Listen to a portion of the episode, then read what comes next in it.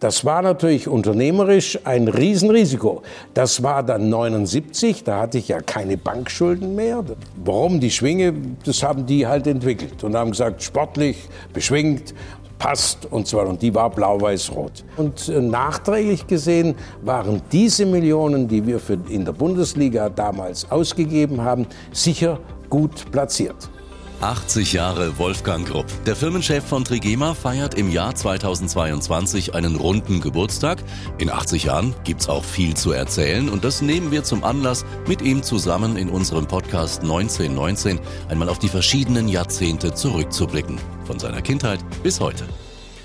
Willkommen zurück, Herr Grupp. Wir sind mittendrin in unserer Podcast-Reihe 1919, der Trigema Podcast, mit Ihnen anlässlich 80 Jahre Wolfgang Grupp. Und wir haben in der letzten Episode die ersten beiden Jahrzehnte ja schon ähm, so ein bisschen beleuchtet, die 40er und 50er Jahre, und wollen jetzt mal in die 60er, 70er Jahre ähm, schauen. Da kam die Bungertschwinge ins Spiel. Bin ich da zu früh oder waren das die 70er oder waren das schon in den 60er Jahren? Das war Ende des 67, glaube ich, war das, oder ja, 66, 67 war das, ja. Die berühmte, heute noch Trigema-Schwinge. Wie kam es dazu? Also ähm, mein Vater war sportlich aktiv und hat äh, Tennis gespielt auch. Und äh, dann war, war er in einem Urlaub in Bad Wörishofen in einem Hotel. Und da gab es das äh, Gästeturnier im Tennis, zufällig, wo er da war. Und dann hat er sich als Einzelspieler gemeldet und hat auch gesagt, ich bin bereit, ein Doppel zu spielen. Und dann bekam er einen Partner zugeteilt. Und ähm, dann hat das die Hoteldirektion ähm, sich entschuldigt, äh, dass ausgerechnet auf ihn ein Partner ausgelost wurde, der war 16 oder, oder 14, 14 war der. Und äh, dann hat mein Vater gesagt, er war immer für die Jugend, ja überhaupt kein Problem, selbstverständlich spiele ich das mit einem 14-Jährigen und so weiter und so fort. Und das war damals Wilhelm Bungert der später nach Gottfried von Gramm der Erste war, der im Endspiel in Wimbledon spielte. Und aus dieser Geschichte kam der, die Bekanntheit mit äh, Wilhelm Bungert. Die haben auch das Gästeturnier im Doppel dann gewonnen, weil er mit 14 Jahren schon so super spielte, dass das kein Problem war. Und dann hat irgendwann Herr Bungert meinen Vater angesprochen und hat gesagt, Sie produzieren doch Textil, können Sie nicht äh, irgendein Polohemd machen? Und hat er gesagt, ja. Und hat das mit durchgesprochen und er hat ihm Muster geschickt und dann hat er das gemacht. Und dann hat mein Vater eine Agentur eingeschaltet äh, aus Stuttgart und hat gesagt, entwickeln Sie mal was, eine Marke. Ja. Und dann hat man Trigema Original Bungerdress, ja, hat man entwickelt mit, und die haben dann statt Fred Perry oder statt Lacoste, haben die das Zeichen die Schwinge. Mhm. Warum die Schwinge? Das haben die halt entwickelt und haben gesagt, sportlich, beschwingt, passt und zwar, und die war blau-weiß-rot. Und dann hat man das gemacht, war alles toll. Die Kampagne bei der Agentur kostete 300.000 D-Mark. Das war natürlich, wenn man viele Schulden hatte, sehr viel Geld. Ist heute noch viel Geld. Ähm, und, ähm, und, und dann passierte halt eins. Man hat alles top vorbereitet, gemacht und getan, ist auf die Messe gegangen. Äh, die Frühjahrsmesse war in Wiesbaden, die Spoga und im Herbst war sie in Köln. Dann war man aus der Frühjahrsmesse in Wiesbaden, hat alles präsentiert. Dann hat man, hat man Interessenten gefunden und alles. Und man war stolz, dass das ankam und alles. Und dann hat das Sportgeschäft gesagt, ja, Sie können mir zehn Polohemden bestellt oder was und zehn Polohemden. Wir haben, waren gewohnt, Aufträge, Unterwäsche, Hausmarken, 20.000, 10.000, 30.000, 40.000.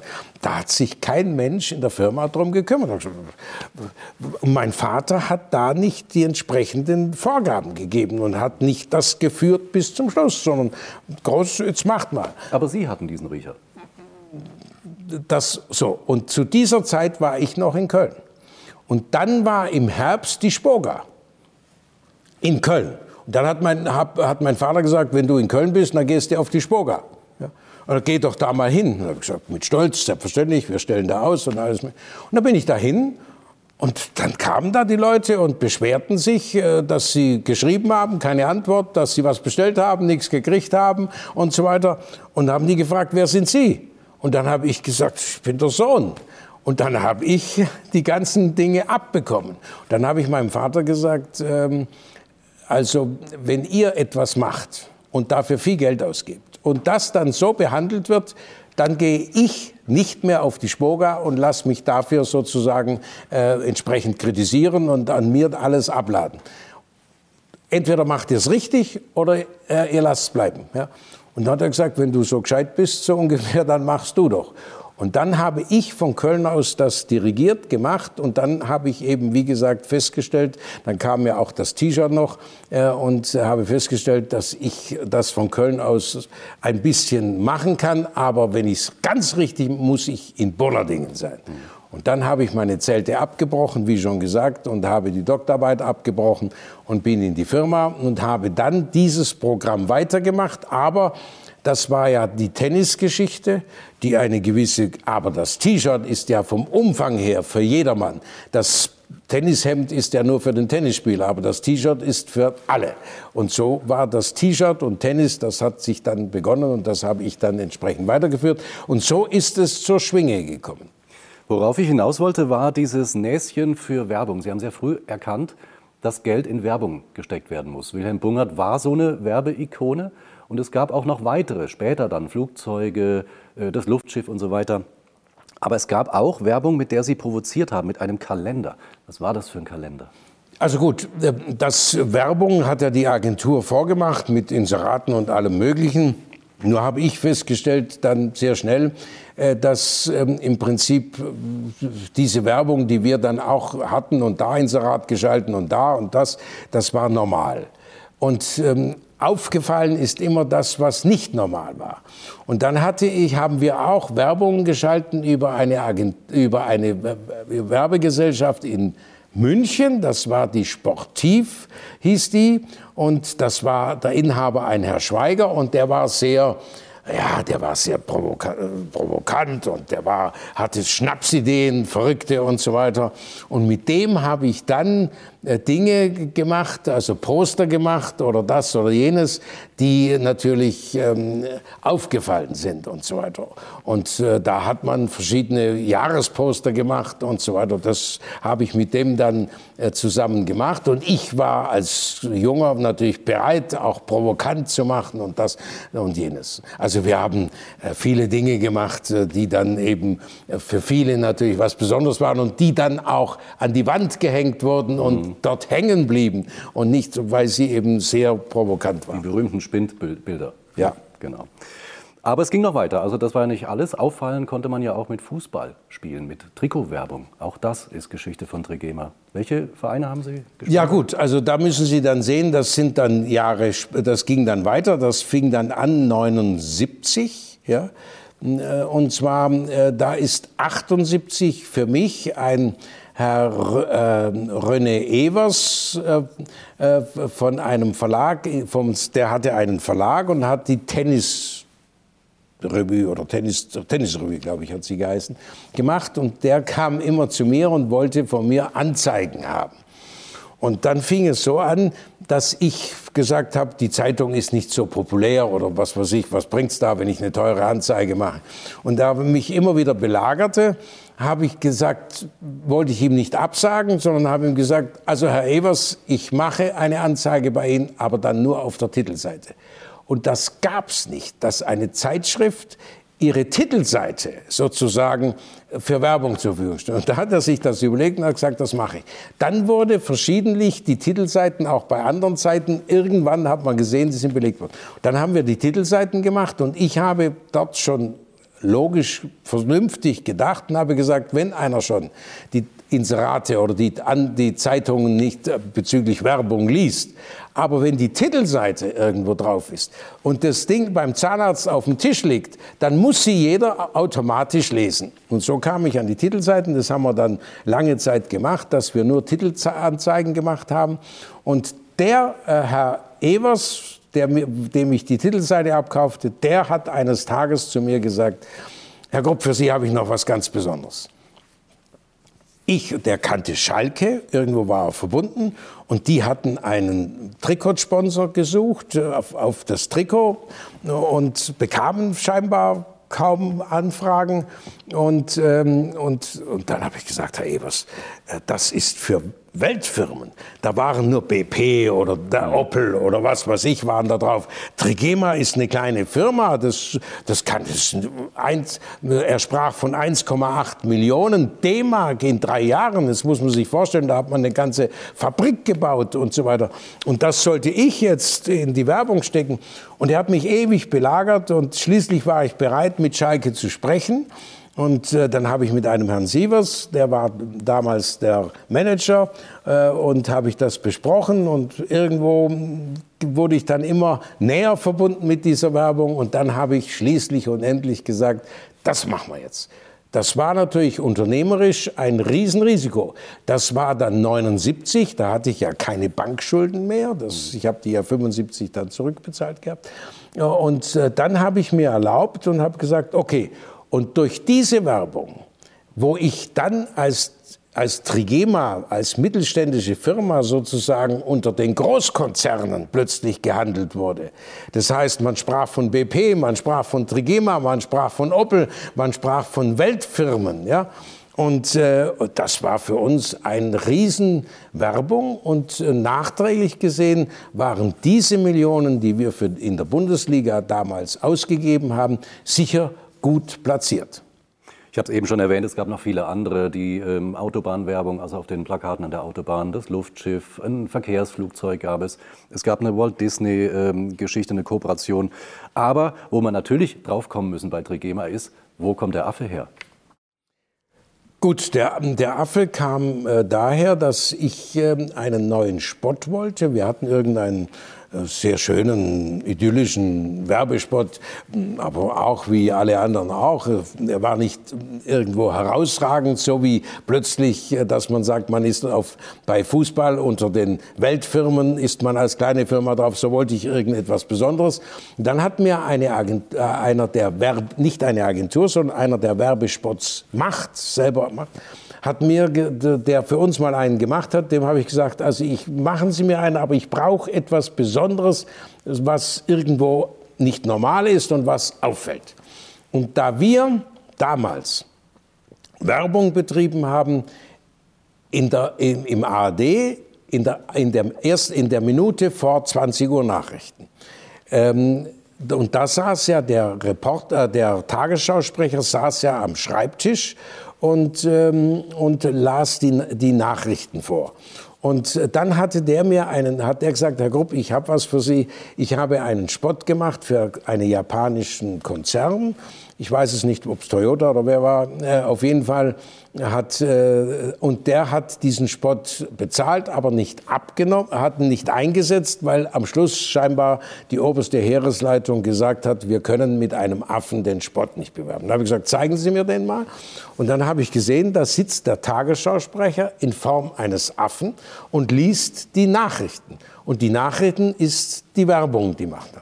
Und dem hat man ja Nüsse gegeben, hat er gekaut und dann hat man ihm den Text gegeben. Und dann haben wir äh, unseren, unseren Text eingegeben und ich habe gesagt, finde ich super, das machen wir.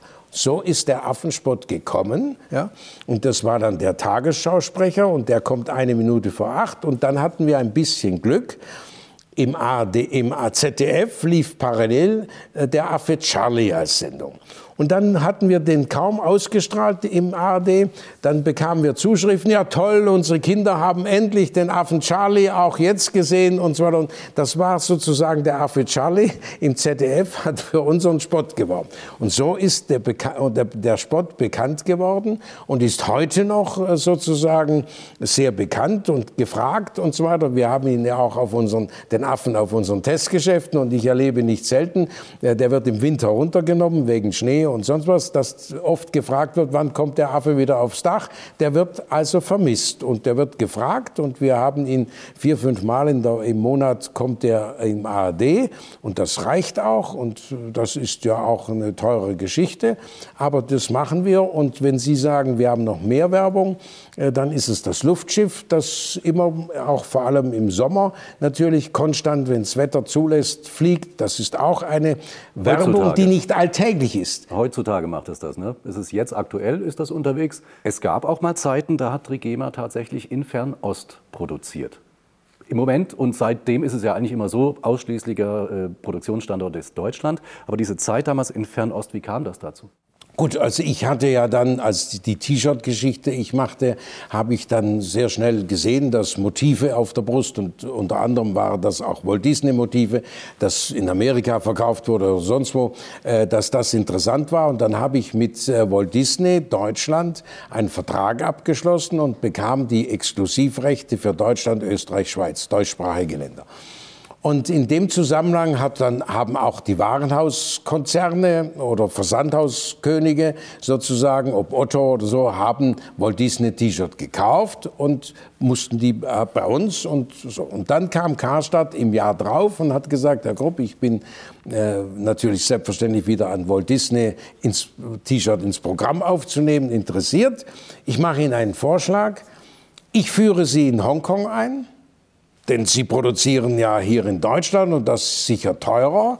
Und ich führe Sie in Hongkong ein. Sie kriegen unsere, unsere ganzes Know-how von Hongkong, also die Büros und alles können Sie. Und wir zeigen Ihnen die Fabrikanten, die gut produzieren und so weiter. Und dafür wollte er, dass er seinen, seine Mengen, Karstadt-Mengen sozusagen zum Hongkong-Preis kriegt. Da habe ich mir das überlegt und dann habe ich gesagt, okay, das mache ich.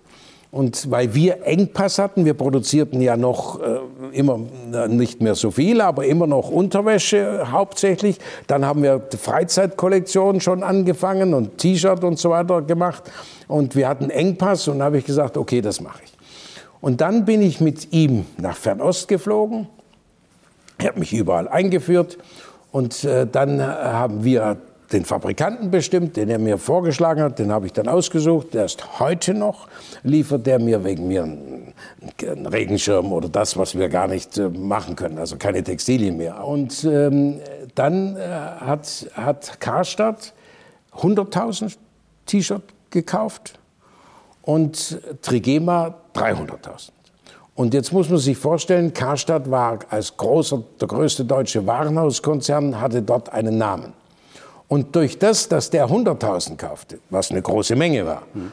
aber Trigema 300.000, hatten wir, der wir vollkommen unbekannt waren, waren wir natürlich dann plötzlich äh, super bekannt, also bei den Fabrikanten, weil wir die dreifache Menge vom Warenhaus so. Das war das. Und dann habe ich ein paar Jahre dort fertigen lassen, auch andere Sachen, ten, vor allem dann aufwendige Geschichten, Tennishose und so weiter. Dann habe ich eins festgestellt dass ich, wir produzierten ja dann damals vielleicht 100.000 Stück ähm, in, in, der, in der Woche. Ja? Und dann habe ich festgestellt, wenn ich jetzt ein paar hundert, 200.000, 300.000 Stück in Fernost fertigen lasse, ähm, und die dann immer, das war immer so, am Anfang alles wunderbar und je mehr dann äh, die Lieferzeit unter Druck kam, haben die geschludert. Ja? Und da musste ich nachnähen. Und dann habe ich gesagt, also äh, die sind, freuen sich über jeden Auftrag, aber wenn sie ihn haben, dann laufe ich immer Gefahr, so und so. Und dann habe ich mir gesagt, ganz simpel und einfach, wenn wir 100.000 Stück in der Woche machen, äh, und das Jahr hat ja 52 Wochen, und ich dann am Schluss 300.000 äh, in Fernost oder 400.000 oder 500.000 in Fernost machen, diese vier, fünf Wochen, wenn ich die noch zusätzlich bei mir reinpresse, ja, dann habe ich sie unter Kontrolle, dann habe ich Qualität und wenn ich dann die Nacharbeit rechne und alles, äh, dann sind die wahrscheinlich eher billiger als so und so.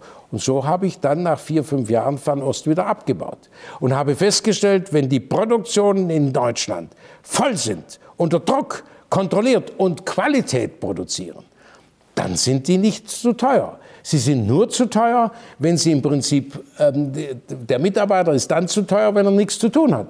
Wenn er aber voll belastet, voll zu tun hat, ausgelastet ist und Leistung bringt, war er noch nie zu teuer. Zu teuer sind immer die, die einen Lohn kriegen und die Leistung nicht stimmt.